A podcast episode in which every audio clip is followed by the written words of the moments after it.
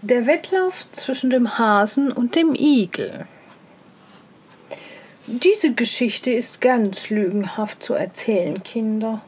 Aber wahr ist sie doch.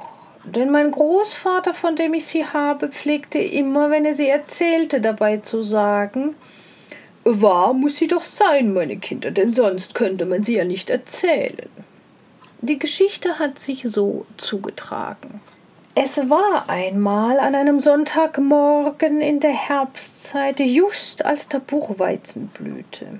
Die Sonne war goldig am Himmel aufgegangen, der Morgenwind ging frisch über die Stoppeln, die Lerchen sangen in der Luft, die Bienen summten in dem Buchweizen und die Leute gingen in ihren Sonntagskleider nach der Kirche. Kurz, alle Kreatur war vergnügt und der Igel auch. Der Igel aber stand vor seiner Tür, hatte die Arme übereinander geschlagen, guckte dabei in den Morgenwind hinaus und trällerte ein Liedchen vor sich hin. So gut und so schlecht, als es nun eben am lieben Sonntagmorgen ein Igel zu singen vermag.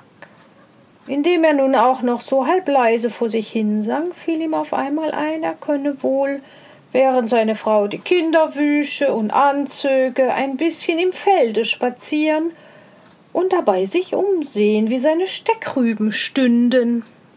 Die Steckrüben waren das nächste bei seinem Hause, und er pflegte mit seiner Familie davon zu essen, und deshalb sah er sie denn auch als die seinigen an.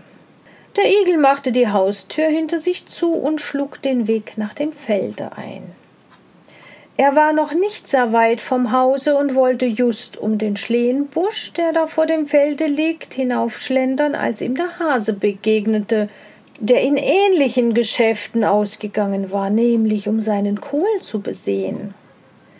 Als der Igel des Hasen ansichtig wurde, bot er ihm einen freundlichen guten Morgen. Der Hase aber, der nach seiner Weise ein gar vornehmer Herr war und grausam hochfahrig dazu, antwortete nichts auf des Igels Gruß, sondern sagte zu ihm, wobei er eine gewaltig höhnische Miene annahm. Wie kommt es denn, dass du schon bei so frühem Morgen im Felde herumläufst? Ich gehe spazieren, sagte der Igel. Spazieren? lachte der Hase. Pah, mir dolst, du könntest die Beine auch wohl zu besseren Dingen gebrauchen. Diese Antwort verdroß den Igel über alle Maßen, denn alles kann er vertragen, aber auf seine Beine lässt er nichts kommen, eben weil sie von Natur schief sind. Du bildest dir wohl ein, sagte nun der Igel, dass du mit deinen Beinen mehr ausrichten kannst? Das denke ich, sagte der Hase. Nun, es käme auf einen Versuch an, meinte der Igel. Ich pariere, wenn wir wettlaufen. Ich laufe dir vorbei. Das ist zum Lachen. Du mit deinen tiefen Beinen, sagte der Hase. Aber meinetwegen mag es sein, wenn du über große Lust hast. Was gilt die Wette?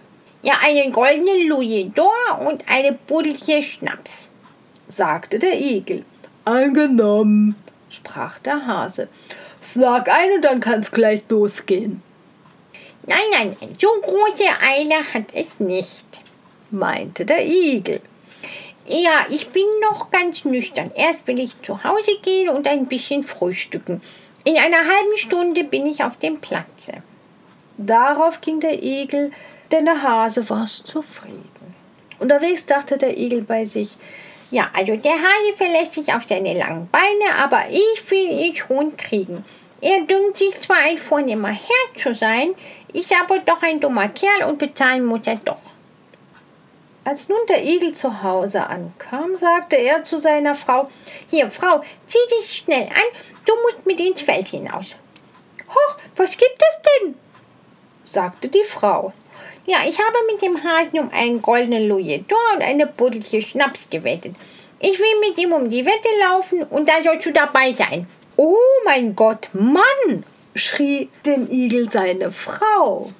Ja, bist du nicht klug? Hast du den Verstand verloren? Wie kannst du mit dem Hasen um die Wette laufen wollen? Ach, halt den Mund, sagte der Igel. Das ist meine Sache.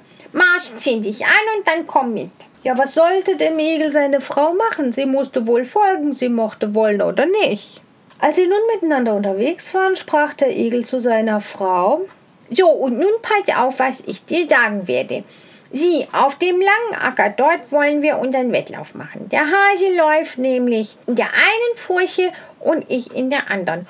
Und von oben fangen wir an zu laufen. Nun hast du weiter nichts zu tun, als Du stellst dich hier unten in die Furche und wenn der Hase auf der anderen Seite ankommt, so rufst du ihm entgegen, ich bin schon da. Damit waren sie beim Acker angelangt. Der Igel wies seiner Frau ihren Platz an und ging nun den Acker hinauf. Als er oben ankam, war der Hase schon da. So kann's losgehen? fragte der Hase. Jawohl, erwiderte der Igel. Ja, dann man zu. Und damit stellte sich jeder in seine Furche. Der Hase zählte eins, zwei, drei. Und los ging er wie ein Sturmwind den Acker hinunter. Der Igel aber lief nur ungefähr drei Schritte. Dann duckte er sich in die Furche nieder und blieb ruhig sitzen. Als nun der Hase im vollen Laufe unten ankam, rief ihm dem Igel seine Frau entgegen: Ich bin schon da. Der Hase stutzte und verwunderte sich nicht wenig. Er meinte nicht anders, es wäre der Igel selbst, der ihm das zurufe, denn bekanntlich sieht dem Igel seine Frau gerade so aus wie ihr Mann. Der Hase aber meinte, ja, das geht nicht mit rechten Dingen zu. Er rief, noch einmal gelaufen wieder herum. Und fort ging es wieder wie der Sturmwind, so dass ihm die Ohren am Kopfe flogen. Dem Igel seine Frau aber blieb ruhig auf ihrem Platz. Und als nun der Hase oben ankam, rief ihm der Igel entgegen: Ja, ich bin schon da. Der Hase aber ganz außer sich vor Eifer schrie: Nochmal gelaufen wieder herum. Ja, mir recht, antwortete der Igel. Meinetwegen so oft du Lust hast. So lief der Hase 73 Mal und der Igel hielt es immer mit ihm aus. Jedes Mal, wenn der Hase unten oder oben ankam, sagte der Igel oder seine Frau, ich bin schon da. Zum 74. Mal aber kam der Hase nicht mehr zu Ende. Mitten auf dem Acker stürzte er zur Erde.